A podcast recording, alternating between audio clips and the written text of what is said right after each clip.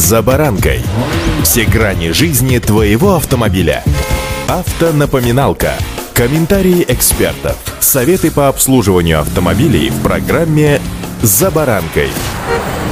Умение очень правильно оценить ситуацию дорогого стоит, и это относится ко всем сторонам нашей с вами жизни. А вот чтобы правильно ее оценить, зачастую-то и требуется только посмотреть по сторонам. Не только повернуть голову направо и налево, но и, к примеру, назад, ведь именно это направление нами остается неохваченным, и ровно в этот момент возникают неприятности. Сегодня именно об этом. С вами Забаранка Александр Карпов. Здравствуйте. Автомобильные факты.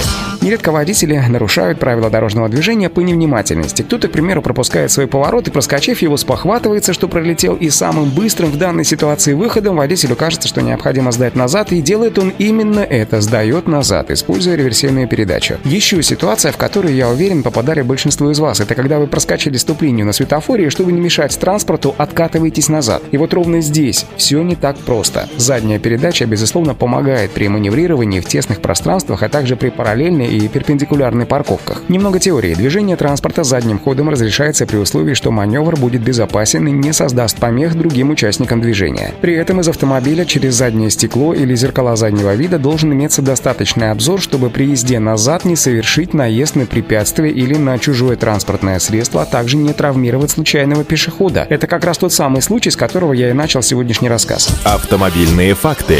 Между тем, на дорогах общего пользования ездить на задней передаче не всегда разрешается. Помните, что в пункте 8.12 правил дорожного движения говорится, что движение задним ходом запрещается на перекрестках, на пешеходных переходах, в тоннелях, на мостах, эстакадах, путепроводах и под ними, а также на железнодорожных переездах и в местах остановки маршрутных транспортных средств. Ехать задом нельзя также в местах видимости дороги хотя бы в одном направлении менее 100 метров. Если обзор закрыт кустарником или иными, к примеру, конструкциями, а также припаркованными транспортными средствами, то при возникновении дорожно-транспортных происшествий двигающегося назад водителя водителя признают виновным. В соответствии с частью 2 статьи 12.14 Кодекса об административных правонарушениях разворот или движение задним ходом в местах, где такие маневры запрещены, влечет наложение административного штрафа в размере 500 рублей. Для тех же водителей, которые стремятся задним ходом объехать пробку по встречной полосе или вернуться назад по дороге с односторонним движением, наказание более суровое. Если автомобиль проехал задом под знак 3.1 «Въезд запрещен», то это деяние трактуется по части 3 статьи 12.16 Кодекса об административных административных правонарушениях, которая гласит «Движение во встречном направлении по дороге с односторонним движением наказывается или штрафом в размере 5000 рублей, или лишением права управлением автомобилем на срок от 4 до 6 месяцев». Однако эту норму кодекса можно применять только при длительном движении задним ходом и пересечении примыкающих дорог с установленным знаком 3.1 «Въезд запрещен», иными словами «кирпич». В остальных случаях штраф составляет 500 рублей.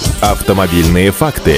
Кроме того, пункт 16.1 правил дорожного движения запрещает езду задним ходом на автомобильных магистралях. Таким относятся, к примеру, скоростные бессветофорные трассы, обозначенные знаком 5.1 и имеющие несколько полос в одну сторону. В соответствии с частью 3 статьи 12.11 Кодекса разворот или въезд транспортного средства в технологические разрывы разделительной полосы на автомагистрали, либо движение задним ходом по автомагистрали влечет наложение административного штрафа в размере 2500 рублей. Все это, друзья, необходимо помнить каждый раз, включая заднюю передачу. А пока удачи! «За баранкой».